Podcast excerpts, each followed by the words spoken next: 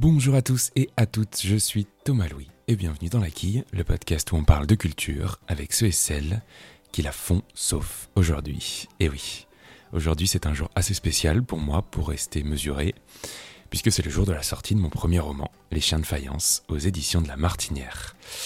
Alors voilà, une case est cochée dans les rêves d'enfants, alors euh, oui, disons-le tout de suite, cet épisode n'est évidemment pas un entretien, euh, c'est juste un entretien avec moi-même, ou peut-être pour le dire plus, plus grossièrement, c'est de l'autopromo, hein, disons-le comme ça vient.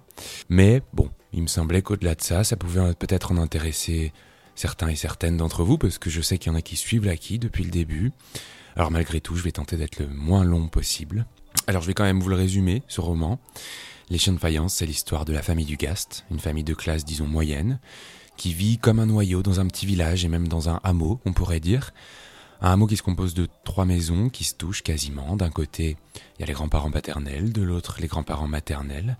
Et au milieu, il y a les parents avec leurs deux enfants, Emma, la petite dernière, et Christophe, l'aîné, sur qui le, récit va se recentrer.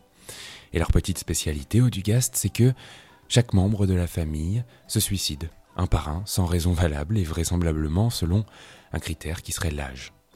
Donc d'abord le grand-père, la grand-mère, le grand-père, l'autre grand-mère, le père, bref, vous avez saisi l'idée.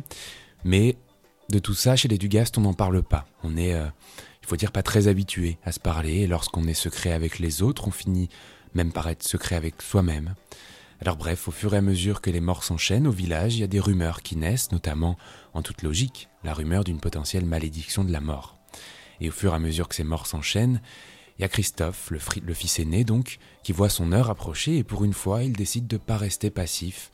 Il décide d'essayer de de briser cette potentielle malédiction et de quitter sa famille, tout simplement, de fuir, en espérant que ça fonctionne et que la mort l'épargnera. Alors je vous révèle évidemment pas la suite de l'histoire, mais ce que les chiens de faïence posent en creux comme question, ce sont des questions qui portent, qui ont porté bon nombre de jeunes gens, moi le premier, hein, à la lisière de la vie d'adulte, de la vie euh, d'indépendance, disons.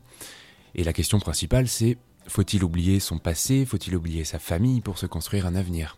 Et pour la petite anecdote, je l'ai réalisé qu'après l'écriture de ce roman, mais il s'avère que cette même question, euh, faut-il oublier son passé pour euh, se construire un avenir, c'était quasiment mot pour mot mon sujet de, philosophie au bac. Euh, voilà, qui m'a valu un beau 17 d'ailleurs, je le dis en, toute modestie, hein, mais c'est surtout pour l'anecdote, mais c'est tout simplement parce que c'était le sujet dont j'aurais pu rêver si on m'avait demandé moi-même de l'écrire. Alors il me semble assez logique avec du recul aujourd'hui que mon premier roman soit celui-ci, notamment parce que au-delà de cette histoire de suicide en cascade, euh, qui, représente parfaitement ce décollement du réel que j'aime écrire, cette histoire euh, qui est, possible, mais qui est complètement improbable dans l'absolu, il y a également des vignettes autobiographiques qui gravitent autour de cette histoire.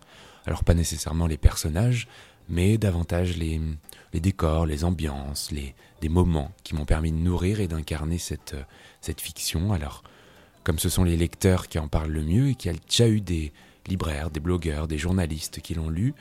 Je vais vous donner quelques retours que j'ai déjà eus.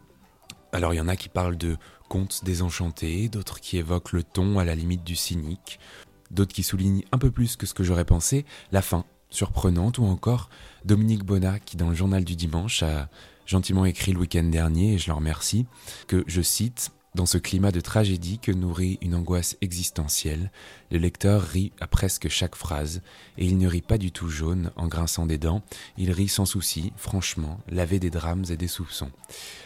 Bon, voilà, je vais pas davantage m'étendre sur cette auto-promo qui est déjà bien assez longue à mon goût, je crois, mais il me semblait qu'au-delà de ça, l'annoncer ici, c'était pas totalement hors sujet et que cette sortie qui est évidemment très symbolique pour moi pourrait vous intéresser en plus de constituer une trace orale de ce moment pour moi. Et comme c'est une vraie autopromo dans les règles de l'art, je me permets de signaler qu'un certain prix Goncourt 2019, Jean-Paul Dubois, l'a lu, l'a validé, puisqu'il a apposé une petite phrase en forme de parrainage sur le bandeau du livre. Et j'en suis évidemment très, très fier et très reconnaissant. Bon, je m'arrête là. Si vraiment vous avez envie de suivre cette aventure littéraire, je vous invite peut-être à me suivre sur mon compte Instagram, euh, disons personnel. Qui, donc mon compte Instagram c'est th.louis où euh, j'imagine je posterai davantage de stories, de photos, de coulisses autour du roman. Allez, je me stoppe. Merci beaucoup de m'avoir écouté. On se retrouve très très bientôt avec de nouveaux entretiens, comme d'habitude depuis, euh, depuis plus de deux ans maintenant. Le temps passe.